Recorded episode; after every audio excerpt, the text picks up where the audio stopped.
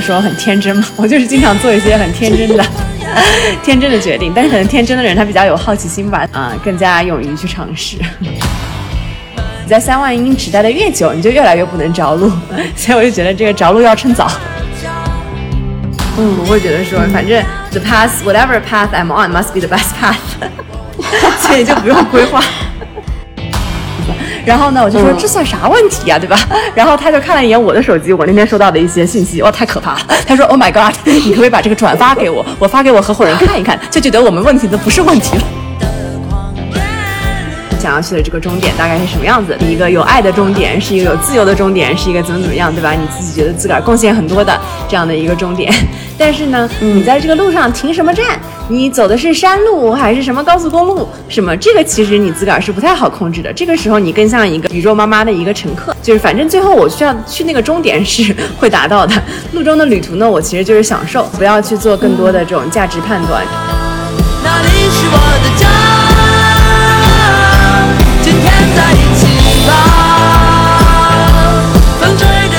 家好，欢迎收听可持续的银河旅行，我是本期主播丽。今天我们请到一个嘉宾，呃，他名字叫李毅。嗯，我我其实个人就关注李毅的公众号还还蛮久的，是从就 李毅写着他呃跟着麦肯锡的内罗内罗毕办公室，然后搬到肯尼亚之后，然后以及就是他在可能二一年一年多前是不是，然后做了一个决定，是从麦肯锡离开，然后加入了一个肯尼亚当地的就是农业的创业公司，嗯。李毅，要不跟大家打个招呼吧？Hello，大家好，我是李毅，很高兴今天参加 Rigo 的这个播客。今天也非常高兴能够请到就是知知知名非洲农农场主李毅老师 来到节目。这个不是一个非常竞争激烈的赛道。是的，是的，对，因为其实 Rigo 我们之前邀请的一些嘉宾，我们也比较多的会聊，可能就不是一般旅行攻略方向上的事情，而是更好奇说，就是大家在人生不同阶段产生的一些旅程，然后这些旅程是怎么改变大家的，然后怎么给大家产生一些影响力，或者做了一些很有趣的决定，然后变成了现在的自己。啊，就我觉得你做了很多决定，包括当时决定去去麦肯锡内罗毕办公室，然后包括。决定离开麦肯锡，然后去去做农场主什么的，我就非常好奇这个背后的一些决策和原因到底到底是什么样子的，是什么样的勇气？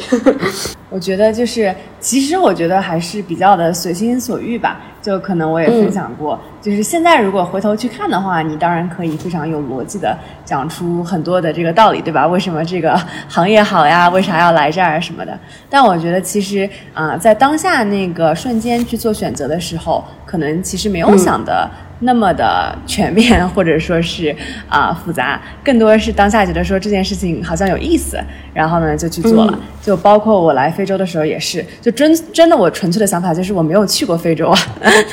就很希望可以在年轻的时候有机会去一下。所以呢，当时有这个机会，我就主动申请调过来了。我合伙人说很天真嘛，我就是经常做一些很天真的。天真的决定，但是可能天真的人他比较有好奇心吧，所以也会去啊、呃更加勇于去尝试。是这样也会过得比较快的，因为就是随心做的一些选选择嘛。嗯，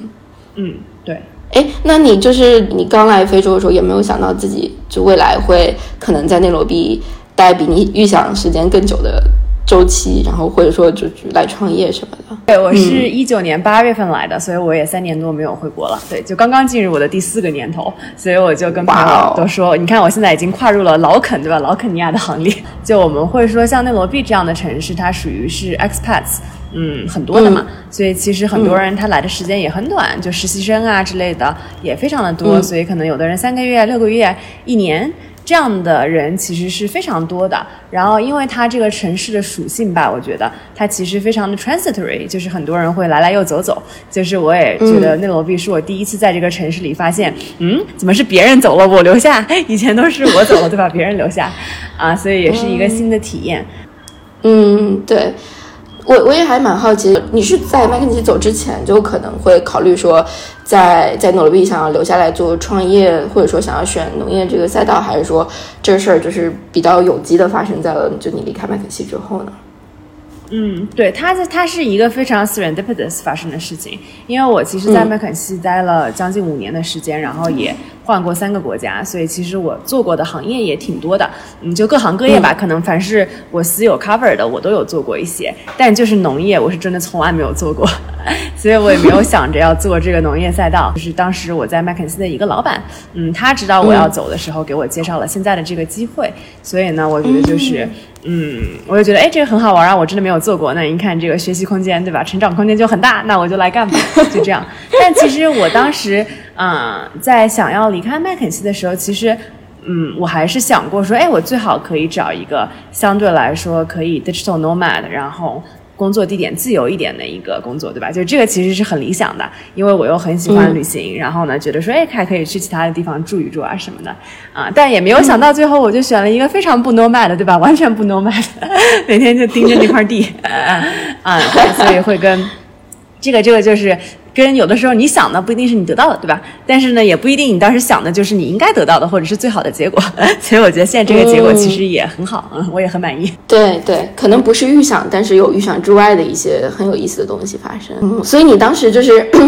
离职的时时候，你老板给你推荐的这个企业，然后你当时有有有思考了一段时间，然后才决定加入的吗？还是说就是立马就觉得，哎，这还蛮有意思的，我我我可以。嗯，思考了一段时间，但是也没有说是太久的时间。我没有做那种特别多的，比方说主动的去找工作这样的 outreach。每一个人的选择过程不一样吧。比方说，我有认识的朋友，他们可能是希望来肯尼亚生活，因为对这个地方也感兴趣。那他可能会过来之后，先把这边的，比方说，嗯，他感兴趣的行业里的公司啊，或者是创业公司、NGO 也好，就先都列一遍，然后呢，就去找机会一个一个聊，对吧？就是这个其实是一个挺常见的找工作的方法。他可能有一个 Excel，然后呢，去给每一个工作机会 打分呐。非常科学也有很多这样的，对对对对，非常科学的这个方法。那我的 process 就是 opposite of 科学，科学的反面，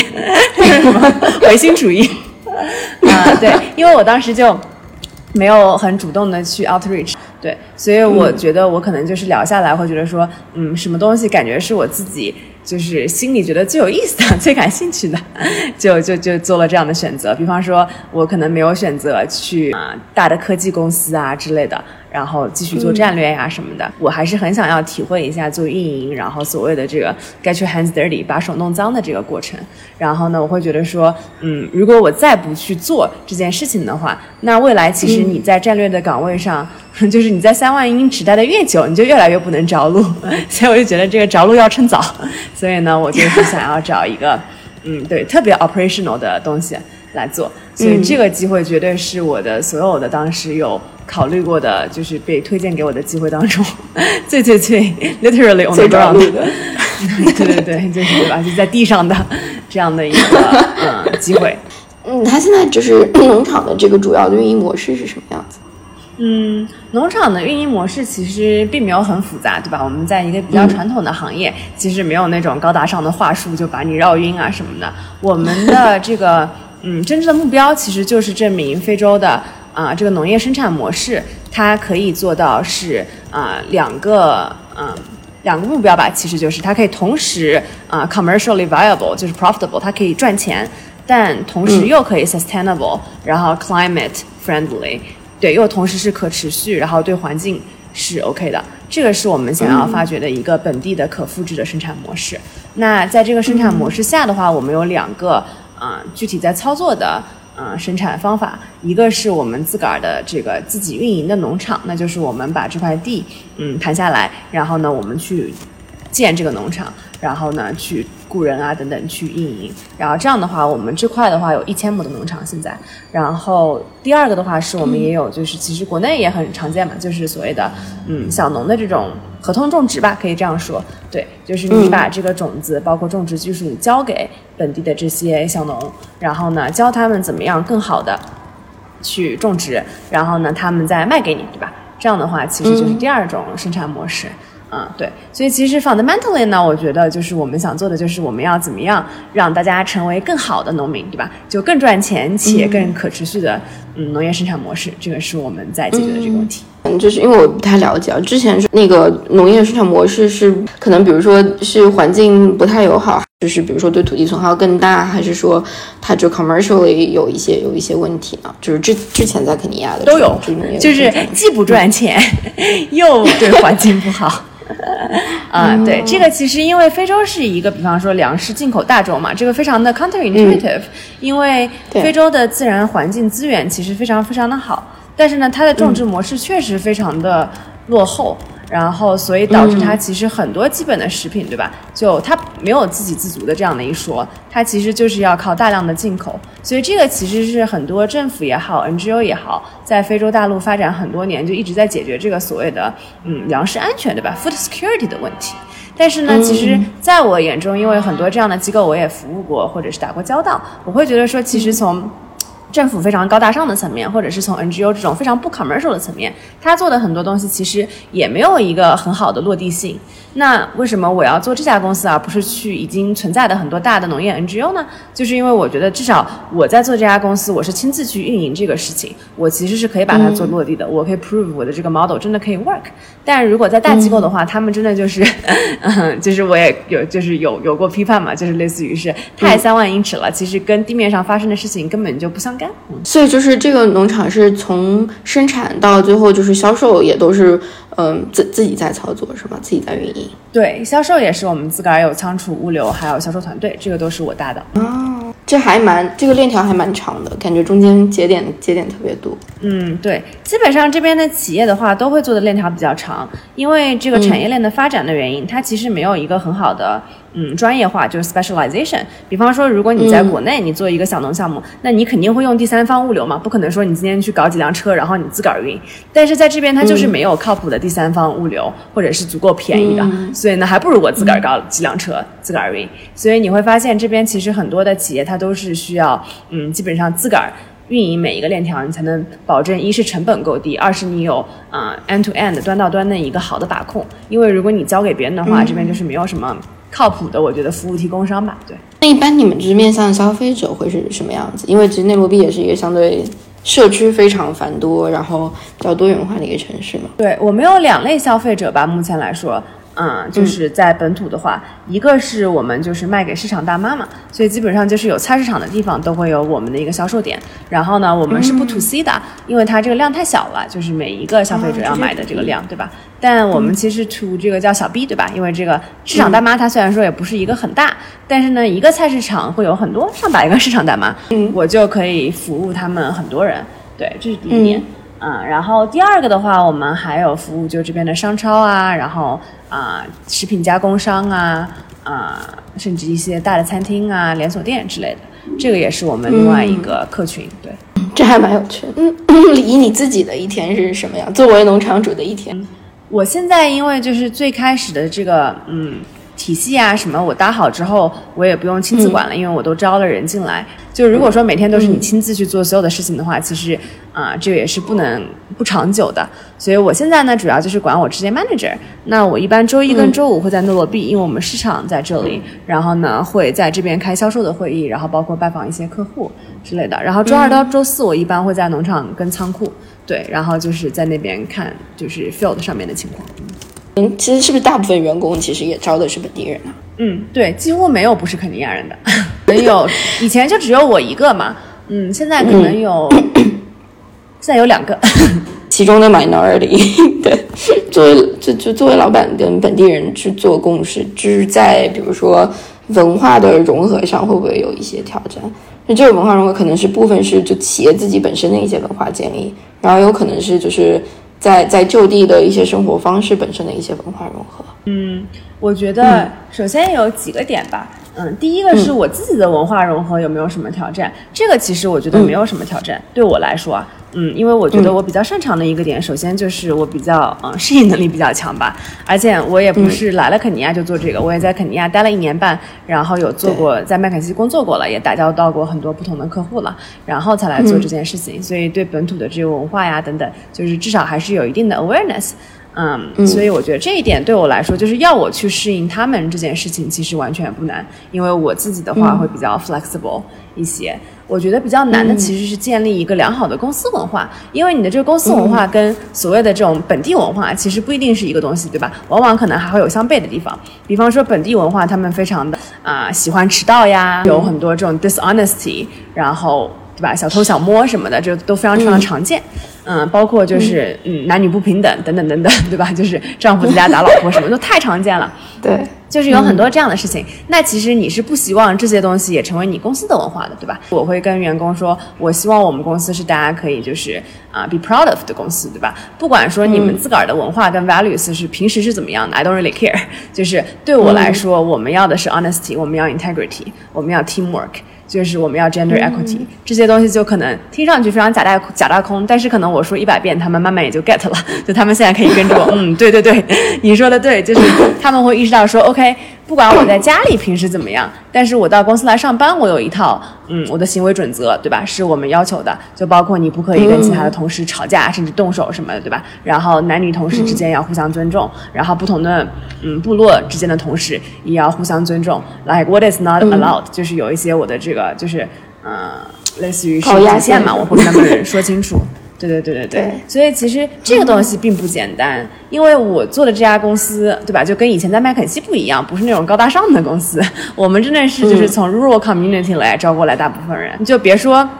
就就别说什么讲英语了，很多人连这个就是官方的 Swahili 可能都讲不太好，对吧？就是他们的 education level 可能小学，嗯，甚至没有，啊、所以呢，怎么样就是真的是因地制宜的，然后去用他们能听懂的话去传导。包括其实我不一定能跟每一个底层员工交流，但是至少我要确保我的这些 manager 他 get 到，然后他们再想办法去传导，对吧？这个其实并不是一件很容易的事情吧，而且我觉得可能要花非常多年的一个持续的耕耘才能做到。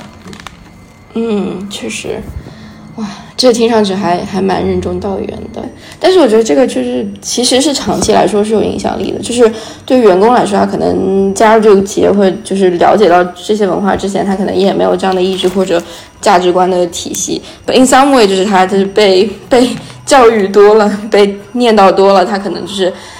生活中也 hopefully 能慢慢产生改变，我觉得这个其实也也是一个很正常影响力的事情。嗯，对，确实是这个样子。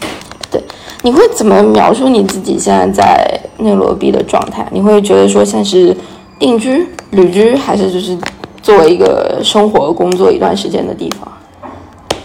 嗯，我觉得短期内算是定居吧，毕竟还要搞这个公司，还得搞几年。定居这个概念，我觉得挺有趣的，就是包括像我们这样可能在不同的国家，嗯，就是学习然后生活过的人，就包括我住在国内的那两年，我好像也没有觉得我就定居在，就别说定居在某个城市了，这是绝对不存在的，因为我当时就基本上每几周就会换一个城市嘛，所以就是在城市之间的这个啊、移动频率非常的高。但是你就说我是不是定居在中国，好像也没有，就是我基本上每年都出去两个月，然后就会在不同的地方旅行啊什么的。所以其实我会感觉说，嗯，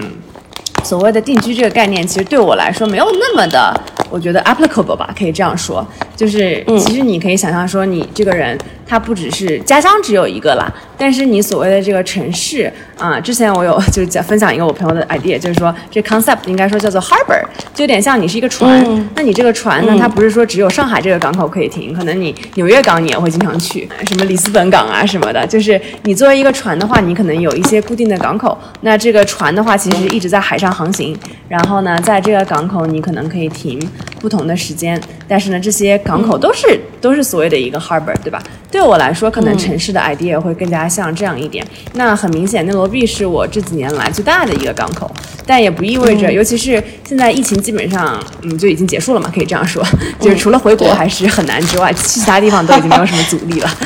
就是对我来说，现在东南亚也是一个港口。然后呢，可能美国我也是经常去的，所以就是还是有很多城市，说实话，就是是我的类似于港口般的存在。那肯定我主要的时间还是会在内罗毕，尤其是在这个公司的比较早期。但是呢，未来其实还是会在嗯不同的这个港口之间，我觉得就是 move around。对，对，那嗯，作为作为作为一个就是在不同港口穿梭和去过很多港口的船，你自己有最喜欢的港口吗？内罗毕真的是个很好的港口，就是对于很多没有来过非洲或者没有来过肯尼亚的人，可能他不太 get。但我觉得在我住过的，嗯，或者去过的很多城市里吧，也也还蛮多的了。对，内罗毕其实是最好的一个，嗯，就是综合打分来说，当然这个是很主观的，就是说，啊，如果你结合。天气啊，天气真的是太好了，就是 在肯尼亚出国之后，应该没有办法接受任何其他世界上其他地方的天气。就是我也在南加州读的大学嘛，在洛杉矶，但我现在回去就是不是觉得热，就是觉得冷啊，就是完全就没有办法跟这边的全年二十、全年十五到二十五度，对，就不会更冷也不会更热的一个完美的天气。嗯，然后户外也特别好嘛，就这边的。嗯，wildlife 呀，野外，嗯，野生动物啊，然后户外就是你可以去做的很多的运动，这边也特别的好，而且它不光是好，就是像美国的话，你可能也有很多的户外，包括中国也是，但它不会就在这个城市里面，就是你还是要就是开一段时间，或者是特地去到这个嗯目的地才可以去体验到，嗯，但在内罗毕的话，就真的是。就是离这边都很近，对吧？就是我家门口再开二十分钟就可以到国家公园去看狮子了，而且是个很大的国家公园，你到那儿就不会觉得在城里了。所以就是，然后城里也有专门的这个，不叫专门的，就是它只是没有砍掉了，就是只是有原始森林啊什么的。所以就是，嗯，它会让你觉得你是生活在自然当中的，这一点我觉得其实非常非常的重要，就不光是那种嗯 concrete jungle，就是钢筋水泥的这样的一个感觉。然后另外的话就是内罗毕的。人也非常有趣吧？我觉得在这边就是选择在这边定居然后工作的人，一般都还蛮好玩的，就做什么的都有。所以呢，相对来说，我在这边的朋友圈还是挺多元化的。我觉得这点其实，嗯，我觉得至少在中国很很多城市可能不太容易做到。嗯，所以呢，就是综合评分对我来说，这是一个评分非常非常高的 城市港口。嗯，其实之前也。有访谈过一些其他的嘉宾，他可能就是也去过埃塞俄比亚、坦桑尼亚，然后肯尼亚那一条线路，他会观察到说，就尤其是对农业来说，气候变化还是产生了一些比较明显的影响。然后这影响可能是先从收成方向上会有一些影响，然后它间接就会导致，呃，因为收成产生的一些就是性别不平等等等方向上的一些问题。我我不知道，就是作为作为农场主李毅，你你自己有没有这方面的观察？嗯，对，肯定是这样的，就是，嗯。嗯，因为农业这个非常看天嘛，它其实也很看，不光是看天，为什么看天啊？看天其实是看水，因为这边没有什么很好的这种灌溉系统，所以呢，很多时候他们的就是所谓的种植的作物都是这个啊 rainfed crops，就是靠雨的，所以呢，现在比方说像肯尼亚今年的雨季时间也都跟往年就特别不一样了，所以这是明显的能感觉到气候变化的一个点，就你以为应该下雨的时间，它现在没有下。但是呢，你没有觉得会下的时候，它狂下，这个其实非常影响农民的，就是整个就是经济行为吧，应该这么说，对吧？因为他们可能已经按照往年的这个期待值去计划好了什么时候去做什么事情，结果你种子播下去，然后成了一个旱季，对吧？那这个就问题很大。所以其实为什么我就说我们的呃农业生产模式是一个所谓的 dual mission，我们不光是要赚钱，而且我们是要可持续的，就是要嗯嗯让环境越来越好的，所以可能。我们的农场会说，哎，我每种完一季，我的土壤质量其实在提高，它的肥力在提高，因为我们用的是嗯。更加科学的方法去种植吧，而不是说我这个土壤越种越重，然后完了之后它越来的越 compact，然后它里面所有的这种微生物啊什么都死掉了，对，所以这个其实我觉得是特别重要的一个点，嗯，就是说我们希望又能赚钱又可以可持续，嗯嗯，是的，你们一般会种什么什么东西啊？我们种过很多番茄、洋葱，然后四季豆、甜玉米，呃，南瓜，呃，挺呃青椒什么的，挺多的。啊，了解。因为你作物需要是轮耕，你不能只做只种单作物，这个对土壤也不好，所以你肯定是需要有足够多的作物，让你去不断的进行一个这个 rotate。嗯嗯，是的，而且其实。农业也确实是，也是一个非常需要耐心的耐心的行业吧。就是包括那个土壤的那个肥力恢复到原本的情况，然后它轮种整体的那个周期，其实都是一个相对比较长的一个过程。对，嗯，对，我们预计大概要三年左右吧。所以这个是一个非常教会我面对不确定性，还有就是有耐心的一个行业啊。嗯嗯。那这是你起初加入这个行业，是因为这真的跟咨询非常非常不一样。咨询是一种非常快得到一个全全知洞察，然后很快有一些反馈跟结果的一个一个行业。就是跳转到就去做农业三年左右才能知道这事儿，就是能不能成型，就这这种，就比如说中间的一些，呃，我不知道可能会会不会有一些焦灼、焦虑，起初的一些一些担忧啊，你怎么去化解这些这些情绪呢？我觉得这个情绪倒没有什么，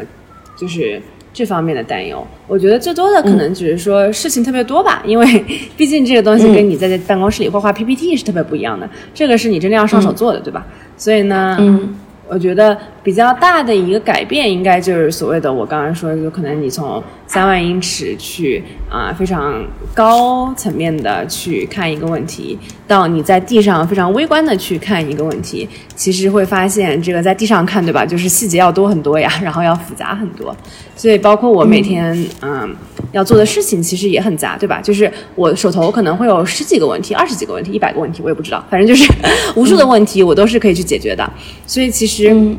怎么样去在这个非常纷杂的问题当中，嗯，去一个是保持你自个儿心态的平和，这个很重要，就是、对吧？我不能给问题给逼死了，对吧？虽然说你要是去想一想的话，就觉得天哪，这个问题真是太多了。我之前跟我一个好朋友，他也创业，但是就是行业不太一样嘛。他们当时就遇到一个问题，可能就是什么一个员工想要辞职啥的，然后这个员工还挺好的，然后但是呢，这个员工想要跳槽去另外一个呃另外一个友商这样子，然后呢，我就说嗯这算啥问题呀、对吧？然后他就看了一眼我的手机，我那天收到的一些信息，哇，太可怕了。他说 Oh my God，你可不可以把这个转发给我，我发给我合伙人看一看，就觉得我们问题都不是问题了。他 看到我手上手机上那些信息，简直就吓死。嗯，对，就是因为我选了，嗯，哎，太多了，什么。嗯，什么哎，什么对吧？偷窃啦，然后什么开拖拉机的人，这个嗯嗯操作不当，然后手就是手断了呀，然后还有什么性骚扰啊、rape 呀、attempted rape 呀，哎，太多了，真的是奇葩的事情不要太多呀。对，还有什么就是销售对吧？上班的时候说，哎，我出车祸了，被被被被被摩托车撞了。我们毕竟员工多嘛，好几百个员工，哪怕百分之一的人出事儿，那也 挺多的。就是这个是你要怎么样去可以就是。嗯，很好的去在很看上去非常严肃跟可怕的现实问题之前，你要能保持自个儿的一个平静。就是我以前很不喜欢接电话，就是因为。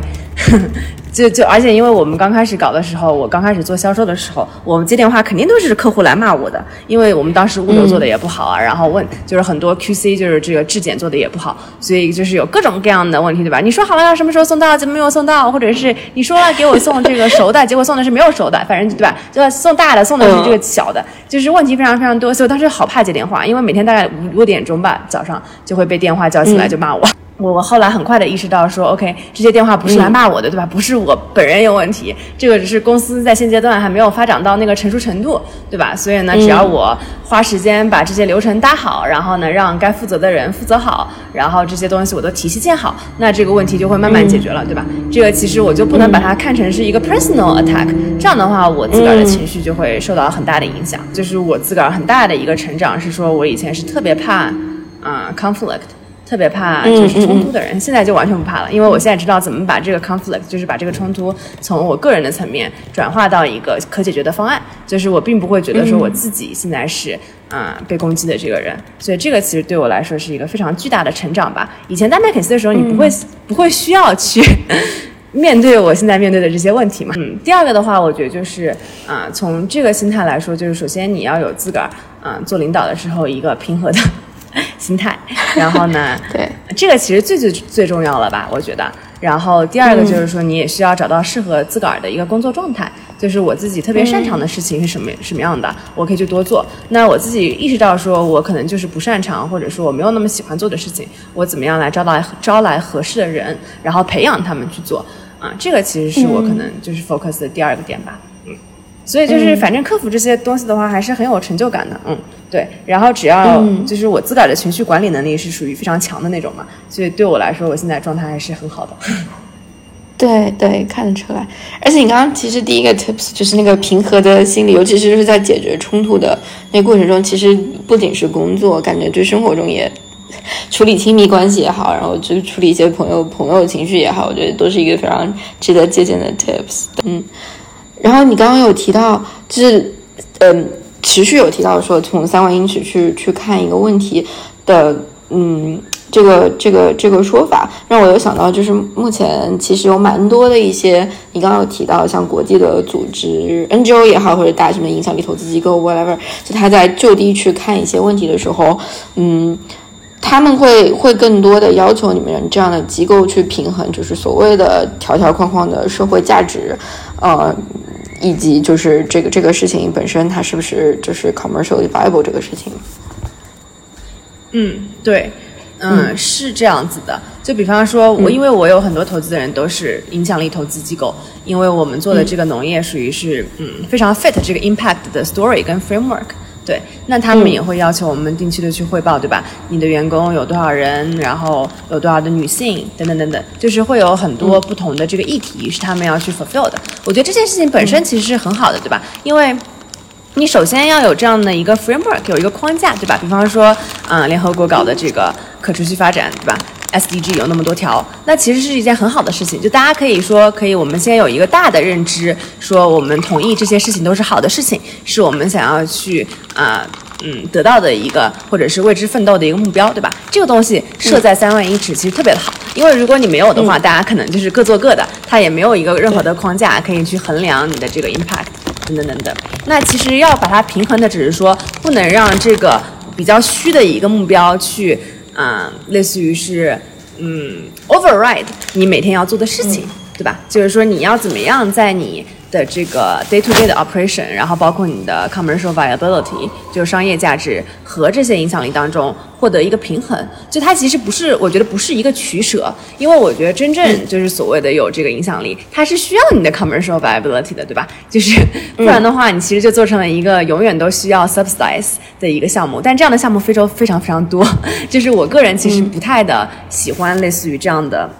项目，因为它其实，啊、我觉得其实有很多所谓的负面的 externality。就比方说，我的合伙人其实，嗯，他因为在肯尼亚这农业已经搞了快三十年，他年纪比较大一点了，然后他就非常非常的担心大家觉得我们是 NGO，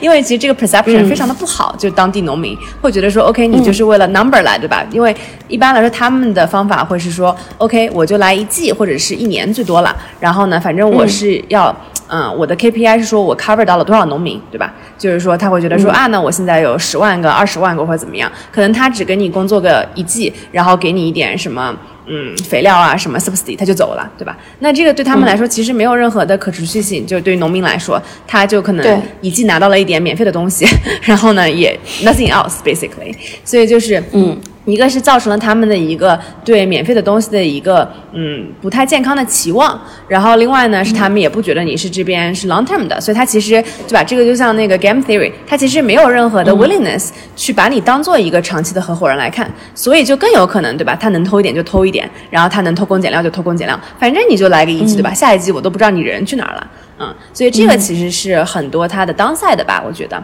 你就当你只去注重这些所谓的数字跟 number，但不去注重实际上的啊、这些事情的时候，所以对我们来说，我们希望就是既有 quantity 也有 quality，对吧？你啊、就是我自己会觉得说，如果我可以让一万个农民，但他们实实际际的就是成为了更好的农民，他们每一季的产量都翻了两倍，对吧？然后他们掌握了更好的农业技术，就算我们不在了，他们自个儿也知道怎么样种。这个其实我觉得是非常非常的好。呃，versus 可能我说起来我有五十万个农民或者怎么样，但我只是给他们发发短信，对吧？就这种项目其实也很多。嗯，嗯嗯，是的，是的，就是持续的为本地人或或或者为一些农民找到他们就是可可长期持续去做的一些生计的方式，就这个本身就是一个很核心的价值产生。你有提到就是说有一些农民可能是通过合同种植的方式去进行合作的嘛？就这个跟你们就是自营的那个农场比例大概是是现在在一个什么什么状态嗯？现在大概自营占百分之七到八十吧。对，因为这块的话，我们自个儿有控制，肯定就是还是效果会更好。对，但是因为自营农场这个东西需要的投资很大，就是我们融的钱基本上都是投到这个里面去了，就是农场巨烧钱，真是无法想象以前。嗯，对，所以呢，相对来说，其实做合同种植它的这个 scalability 就是规模化的这个程度其实会好一些，因为我其实去多嗯多开发这个农民的话。不用投那么大的 capex 前期，对，就前期的投资规模会小很多，所以我们觉得未来可能这块儿它会成长的会快一些，所以未来可能会啊百分之五十五十，甚至是小农这边可能会更大占比。一般在肯尼亚，就是大家这个地怎么怎么拿到啊？就是是会比如说政府批地，还是农民是什么呃家族传下来的土地？是一般是什么模式？嗯，对，一般都是农民家族传下来的土地嘛，所以就是这边的其实土地问题是非常敏感的一个问题啊。嗯，所以呢，像我们。我们的土地方式也不是购买，因为我们不希望把这个土地就买过来了，然后也是希望就是我们很多的这个所谓的这个地主，就是我们租这个地过来的人，他们可能也都是家族传下来的地嘛，对吧？所以呢，他可能年纪大了，就是有一个很很典型的 profile，就是他年纪大了。比方说我们现在的这个。嗯，七十英亩的农场，他就是啊，属于一个七十多岁的一个退休的一个小学教师。那他可能有大概两百英亩的地，对，但他年纪大了，他的孩子们呢也没有一个想回来种地的。那他一个人就不可能，对吧？哪怕他靠雇人，也没有办法管到这么多的地。所以呢，他就很愿意把嗯其中一半的地给我们，然后让我们来运营，对吧？对他来说呢，这个地并不是卖给我们，他也能够就享受这个地上的升值嘛。但我们一般这个地会签个十到二十年。对，因为需要保证我们的投资也可以收回来。对，嗯，哎，我有看到，其实你之前有，呃，就是，哎，是在麦肯锡之前，还是，嗯，之前的一段旅行的时候，其实也有，也有，也有种过地，自己去种过地，就在阿拉斯加，就那那一段经历，对你后来就是现在在做农业方向的创业有什么样的影响吗？其实没啥关系，说实话。我当时去种地的时候，也没想到我之后真的会种地啊。那个时候不是想着这辈子也没有什么机会种地了，所以我现在赶紧去 甚至没有上班还有，对吧？对，先先去种一种，对吧？啊，对，就是当然这个就是我们当时是一个特别小的那种 family farm，可能没有几块，就没有几亩地，对，然后就是种种这种草莓啊，然后种种土豆啊，然后每周拿去那种嗯当地的这个 farmers market 上去卖的。这个跟我们现在做的这种所谓的 commercial farm 其实还是非常不太一样的，就是它整个对 对你产量的要求，然后对于你这个整个规模化还有这个。流程化的程度都是就是完完全是天差地别，对吧？就好像你开个小店，跟你开沃尔玛肯定是两码事儿，对吧？是这样的一个比喻吧。对，但我觉得就是当时那个体验也很好，就是让我觉得说啊，果然这个脚踏实地的干一些活还是很快乐的，对吧？嗯，对，就是说没有想到，嘿，我后来还真搞这个。嗯嗯，哎，你现在就是创业这么忙的这个阶段，还会定期会找时间出去旅行吗？其实之前已经很久没有出去旅行了，所以我上个月去东南亚，就是嗯过生日，其实是嗯对，是很很长时间一段很长一段时间里面第一次就真正去旅行，对，嗯，但是我这次去的时候，其实确实感觉还蛮不错的，就发现说如果我可以嗯让公司更加自动化的运营，就是不需要我每天在那儿盯着，对吧？这那我自己有更多的这个。自由的时间可以去思考，这个也特别的重要。因为你作为一个嗯 CEO，你不可能每天就干活。就是我的无数无数的 mentor 跟 coach 都来告诉我说，你一定要把握好自个儿的时间，对吧？就是你一定要给自己留下你可以去思考的时间，这样你才能带这个公司走得更远。如果你每天都只是在 firefighting 的话，那说明你不是一个好的 CEO。嗯，所以其实我觉得从这个角度上来说，其实嗯，就是去一个不同的地方和环境，然后。旅行之类的，它其实就是给了你这样的一个嗯思考的一个空间吧，我觉得。所以我现在在想说，怎么样之后可以啊把这个旅行再更好的重新的把它 incorporate 到我自个儿的一个生活方式里面来。嗯，这个这个旅程过程当中，你刚刚有提到说，就是带来的一些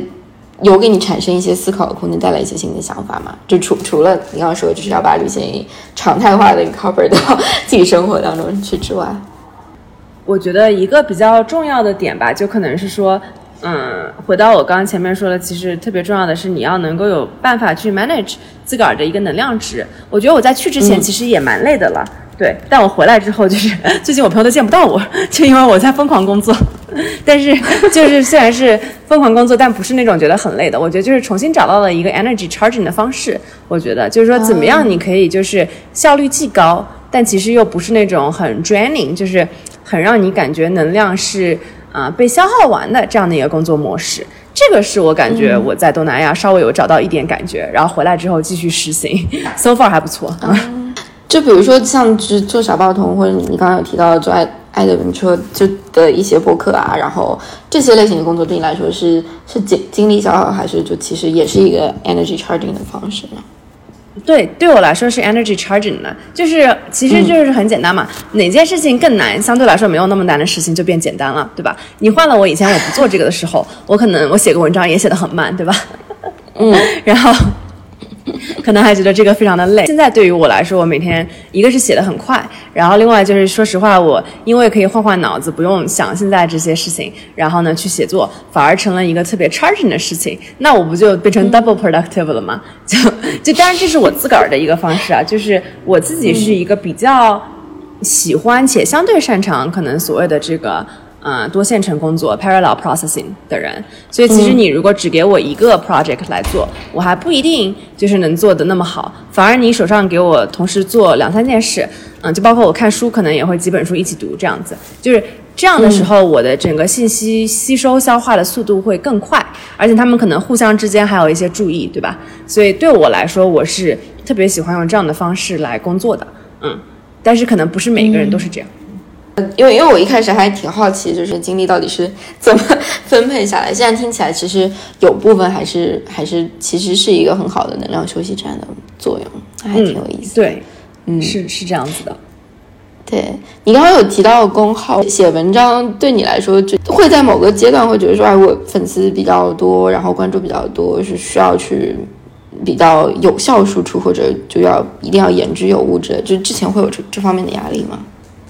对，我觉得公众号是有这方面压力的，就是一旦你的可能订阅人数超过了一个量，当然每个人心里的这个量级也不一样，那我会觉得说，啊，那我的文章可能有几千上万个人看，那就会希望它，而且因为它有数据嘛，就是公众号的数据显示都比较明显，所以哪怕你不希望自个儿被数据绑架，你也不可能不看，对吧？所以我觉得这个就会造成一定的压力。对我来说，就是我也跟那个小包童的产品经理少南分享了，我说是你们这个产品真的非常的好，他帮我解决了两个问题，就是一个问题呢是他帮我解决了。这个 writer's block 的问题，就是之前我的 block 就存在于你刚刚说的，就是我希望既然阅读的人这么多，那我希望我的东西可能是嗯比较好的打磨呀或者什么的，它就会导致我其实你一旦想要追求完美主义，就会进入拖延症，这个是一定的，那就导致我其实写的非常非常的慢。但是呢，因为小报童的话，它是啊、阅读的量没有那么高，然后呢，我又觉得说要经常多写，那其实它就把我的这个创作能力一下就 unlock 了，所以我可以做到就是甚至是每天都更新这样子。然后另外一个呢，它帮我解决了这个 motivation 的问题，对吧？毕竟大家就是有付付费订阅，那所以你会觉得说啊，大家这么相信我，愿意看我的内容，那你就会更加有这个动力去写。所以呢，这个两项加成之下，就让我这个写的非常的快。啊，原来是这样。我之前在在读你的公众号文章的时候，就你有提到说，就是比较驱动你的两句话，或者说你觉得是部分定义了你为什么不一样两句话，一个是呃，reality is largely negotiable，然后另外一个是 choose out of love but not fear，就是这两句话，你觉得现在还是还是 apply 的嘛？就对你来说还是嗯比较重要的两个，我不知道算不算 motto 的东西，对。嗯，对，非常重要，而且是越来越 apply。嗯因为我觉得，嗯，就是话都是话，道理都是道理，对吧？你可以看很多的道理，你也可以读很多的这个名人名言啊什么的。但其实我意识到说，从你读到一个方法，或者是一句 make sense 的话，或者是一个 insight，到你真正可以去 internalize 这件事情变成是你的，其实是一个我觉得漫长的过程。就包括你 internalize 的程度可能也不一样。可能在我嗯两年前写这个话的时候，我觉得那、那两句话说不定我才 internalize 了百分之五十。我觉得到今年我已经 internalized 了百分之八十五，所以有很大的进步。有哪些瞬间就或者具体的一些事情是让你觉得，哎，真的我就是在在真的慢慢在 internalize 这两句话？在工作上是这样的，就今年包括我跟嗯我的不同的同事啊，包括我的合伙人，我们也有 go through 一些我们这个组织架构的 change 之类的。但就整个过程中，其实是非常的。嗯，就是有可能换了一家公司，或者是不同的合伙人，可能你会因为某一些事情开始争吵，甚至会导致这个公司做不下去。对，那我觉得在这个过程当中，其实我们每一个人都很好的 apply，至少我自己有更加 intentional 的去运用到这些点，对吧？就比方说。在我们有这个意见不合的时候，我不是想着说你这个是对我个人的嗯、呃不满意，或者是我也不会想着说我的这些想法是对你个人的，而是我们就像我刚刚说的嘛，对吧？就是这是一个嗯、呃关于事件的一个问题，然后你不把它上升到对于这个人的喜好的高度，你也不去自己去 assume 一些这个人是喜欢我还是不喜欢我，他是好还是坏这样的一些假设，因为其实人非常喜欢在头脑里做假假设哈，对，那我觉得在这个情况下，就最后其实这个 ending 非常的 happy ending，都非常神奇，我都觉得，就是、我就跟我朋友开玩笑说，我觉得我好像有这个 magic power 可以 engineer 这个 happy ending。对，就是大家最后都得到了自个儿想要的，而且是就是互相非常的有 trust，这是在我公司里面发生的事情啊。以前我会觉得说我在工作上可以做到这些事情，啊、但是呢，我在亲密关系上做不到。以前我是一个在亲密关系里非常的。嗯，不会勇于去说出自个儿的想法的人，对。然后我之前还研究过说为什么这样，因为其实我在其他的生活的其他方面我沟通都还挺好的，但就是 somehow 在亲密关系里我沟通一直非常非常差，就以前非常非常差。嗯，然后呢，嗯，今年有一个巨大的进步吧，就是我突然发现了这个问题，然后有了 awareness 之后，你就可以其实着手去想说你要怎么样提升自己啊，等等。然后我会发现，其实这个沟通差的原因，说实话，有一点就是我没有 follow 我这个 motto，就是往往我不说，嗯是因为我就是怕各种各样的东西，对吧？就是嗯怕对方觉得就是还是被假设吓到了。对对对对对，就是你自个儿其实你心里是有各种各样的恐惧，然后呢，所以其实。嗯，我每次就可以说是选择了这个恐惧。那我后来就想到说，哎，这 doesn't make sense，因为既然我已经很好的在我的生活的其他部分是有去选择二，而不是这个恐惧的，那我为什么我不能在这个 intimate relationship 里面 去 choose 就是 love 呢？但 choose love 这个东西很需要，就是说，比方说。你需要去相信你可以 speak your truth，然后呢，你需要去相信对方可以理解你，或者即使对方当下不理解你也没有关系，反正就是你要把自己心里真正想的这个想法说出来，这一点非常非常的重要。但这一点就是我以前做的很不好的，嗯对。然后今年做好了之后，就觉得非常的好，确实是有很大的帮助。哎，你会形容自己是一个就是比较有规划的人吗？还是说这个规划可能是看看看时间时间期限的？对我是一个没有规划的人，对吧？就是我也没有什么，这规划你往往也不一定能够，嗯，能够被 fulfill。我觉得我是一个更加，其实像那个很很火的，大家看沉浮实验什么的，我更加 surrendering 的一个人吧。我觉得，嗯嗯我会觉得说，反正 the path whatever path I'm on must be the best path，所以就不用规划。但是 我觉得你刚刚提到有一点还还蛮蛮重要，因为对很多人来说，就是对自己自身的 awareness 其实是很少，就要不要不就是没有没有时间和空间去更多的思考这个这个部分，就是包括说自己自己生活跟工作当中的一些协调和自己的就是价值观是不是有很好的应用到亲密关系以及就家庭关系的处理当中，然后有的时候可能就是嗯害怕，对，就是 choose out fear 的原因，所以他没有不敢去深究这个东西到底背后的逻辑是什么样子的。嗯嗯，所以我之前有分享，就是我感觉，嗯，你跟自己的关系是最重要的，就是你的嗯 self awareness，、然后你所谓的嗯 self acceptance，对，就是嗯某种意义上的这个自洽吧，其实是最重要的，因为每一个人我觉得都有嗯，对吧，无穷强大的这个 potential。但是呢对，他每一个人的 uniqueness 也是很多的，所以我有的时候会想说啊，大家也不用听我的故事，觉得说我也要怎么怎么样，因为就好像我擅长多线程工作，但有的人他就特别擅长专注做一件事情，然后挖得很深，对吧？所以其实就是没有好或者不好，几乎所有事情都没有好或者不好，更多就是说你要了解自己。嗯嗯的一个模式和自己能做什么、擅长做什么，然后呢，就真正的把这样的力量去发挥出来。这个我觉得其实是非常的 powerful。嗯嗯，是的，是的，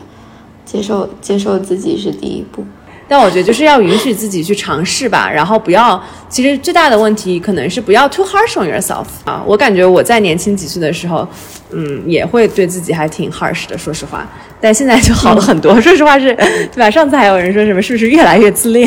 但某种意义上，我觉得也不用把为什么 为什么要把自恋看成是一个很坏的事情呢？对吧？如果我们从这个接受自个儿和知道自个儿天赋所在的这个角度去解读它的话，那这简直是最棒的事情。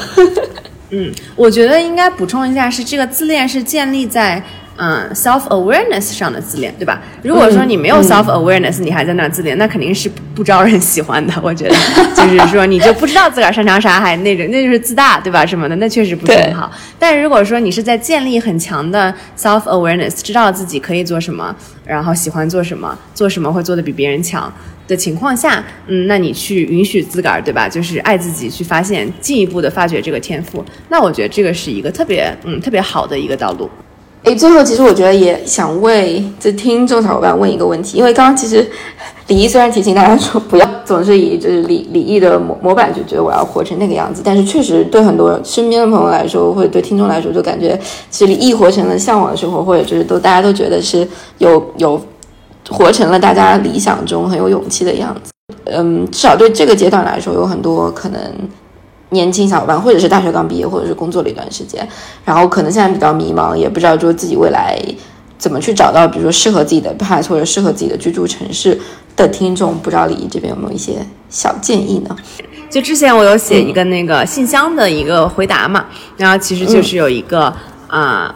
姑娘给我写了一封信，然后就提到说她就是一直很想出国留学，但是因为疫情的原因，她其实没有办法实现她这个留学的这个计划，然后呢，就导致她进入了一个嗯，我觉得非常纠结的一个境地，就她可能去啊毕业之后去工作，但是呢，工作也不能长久跟稳定，可能就是工作可能一年多都换了好几份工作这样子，然后呢，但是一边还想着要怎么样有办法可以出国呀什么的，然后就陷入了一个特别对自个儿不满意，觉得说哎呀这。这个目标我没有达到的这样的一个状态，甚至觉得说，哎，我要是能够人生从头再来一次，我更早的知道我想要留学就好了，就这样的一个感受。我当时回的这个最重要的一句话，我觉得是，就是所谓的大目标要虚，就是很多时候我们的这个，就可能跟你刚刚问我的说，哎，你是一个很有规划的人嘛？我觉得我没有规划的具体的表现是在于说，哎，你问我说你。嗯，三年后在哪儿？五年后在哪儿？对吧？你有没有结婚？有没有小孩什么的？这个我真的是没有什么太好的计划，因为我觉得这个也不一定，就是我说有就有，就是它可能是，啊，嗯，很具体的东西呢，我觉得都是，就是可能 A 也可能 B，它可能会以不同的形式展现出来，但是呢，没有实现这个具体的目标，其实没有影响我整个人的状态，或者是让我觉得不满，对吧？就是我发现，哎，我一不小心走上了这个完全相反的道路，看好像也还不错，对吧？所以就是在这种具体实际层面的东西，其实我是规划性很差很差的，或者说我就不想规划，我就没有必要，因为我自己的相信是说啊，那不管是到时候你是就是发生了什么样的一个具体的结果，其实你都是可以让它变成一个好事儿的。所以这个是我的一个嗯信念。但是呢，你问我说你有没有就是我规划性很强，或者说是目标很很明显的地方在哪儿？就是我的特别就是高层的这种大目标，我特别的明显。对吧？就是比方说，我的大目标就是说，一个是我要去 live out of love not fear，这个其实对我来说就非常重要，它是我的 guiding principle。就是所以就是。包括我要做的事情，我希望是对大家有好处的，就真正是它产生了一个我自己心里认同的一个 positive impact。我就是希望我自己做的事情是我自己心里可以认可它底层价值的。所以我当时给这个姑娘的建议就是说，我建议你要嗯抛开你现在这个小目标，想出国留学，对吧？然后去想一想你这个背后真正的底层大目标是什么样的。你会发现它可能不是那么实际的一个我明年就要出国这样的一个东西，可能它是很虚的。就是比方说，哎，我希望我可以自力更生，我。有一个更自由的生活，我希望可以满足我对这个世界探索的好奇心，等等等等，对吧？就是你自个儿要去做这样的一个思考。然后我当时举了一个例子，就是说咱们在这个人生的旅途当中，就是某种意义上就是既是司机也是乘客吧。我觉得，就是你这个司机的角角色呢，就是说你可以，嗯，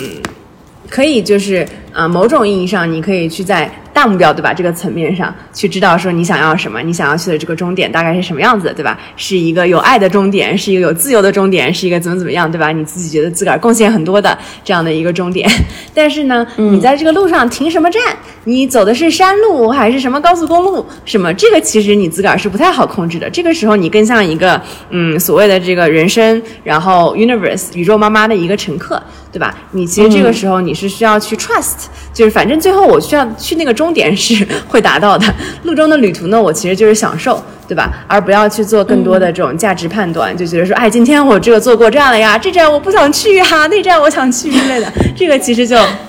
就就会让你陷入更大的纠结，对吧？然后我觉得这样的话可能会减少一些，嗯，在当下的迷茫，但是呢，有一些更加长远，嗯，和有高度的一个 clarity。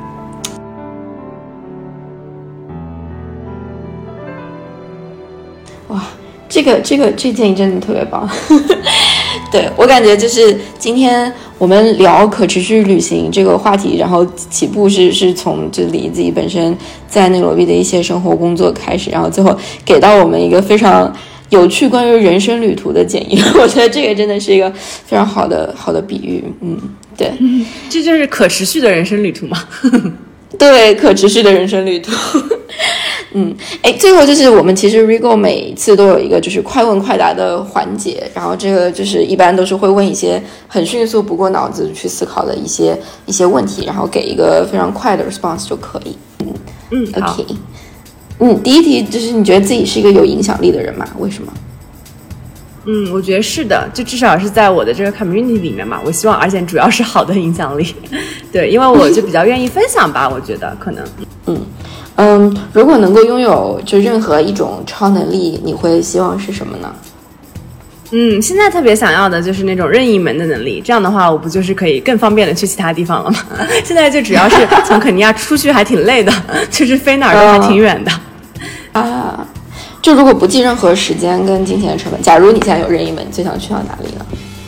嗯，那我觉得，比方说，我可以先回家嘛，我都三年没有回家了。嗯好的，对对对，先去看看我爸妈什么的吧，还中秋节了呢。对，我觉得这个真的是会，对，这个是 like be really nice to have。嗯，哎，如果就是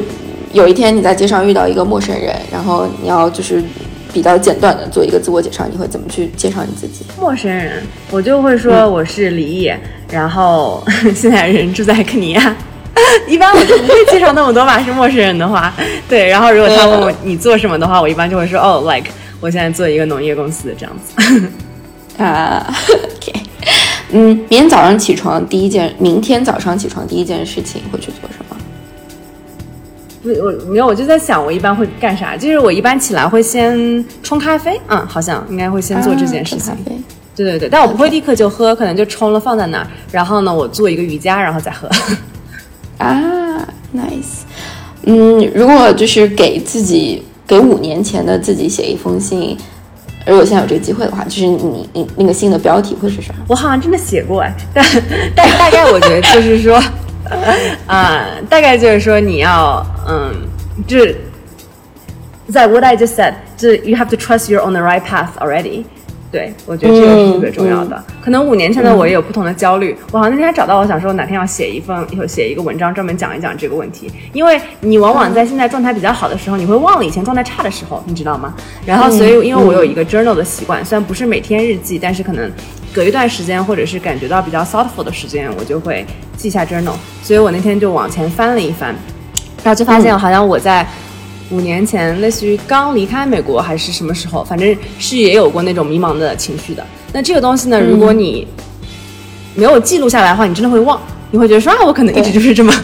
状态蛮还是什么，但其实是不可能的。就包括去年我都有过，就是状态不好的时候，所以就真的是需要记录。然后，嗯，这样的话你才知道说，OK，就是每一个人都有 ups and downs。对，所以如果我可以给五年前的自己写的话，其实也就像我每年生日写的那样，就是你自己其实要相信能量是自己的，然后你自己是有办法，就是哎又回到那个 cliche 对吧？就是你要去 create 你的 reality，因为你是可以做到这件事情的。对，然后不要有那么多的 worry，cause you're already on the right perfect path for yourself。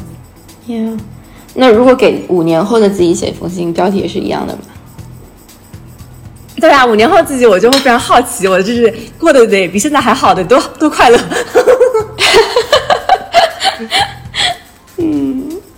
好的好的就是说，like what's the state then？我觉得就是，嗯，对，只会比现在更好。我觉得就是在我 internalize 我这些 motto 的时候，其实说实话是有更多更多的 magic 某种意义上吧在发生。嗯，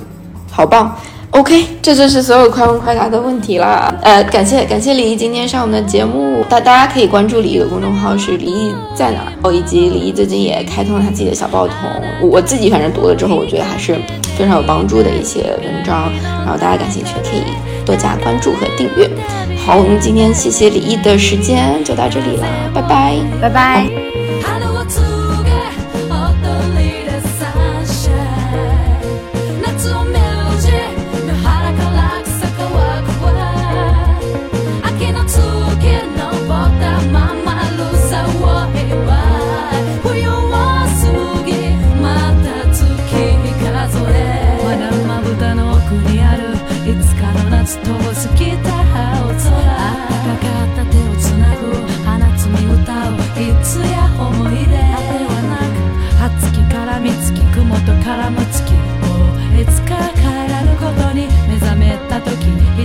気づきあなた探すたびに今呼び覚ます。記憶の中でいつ歩き出す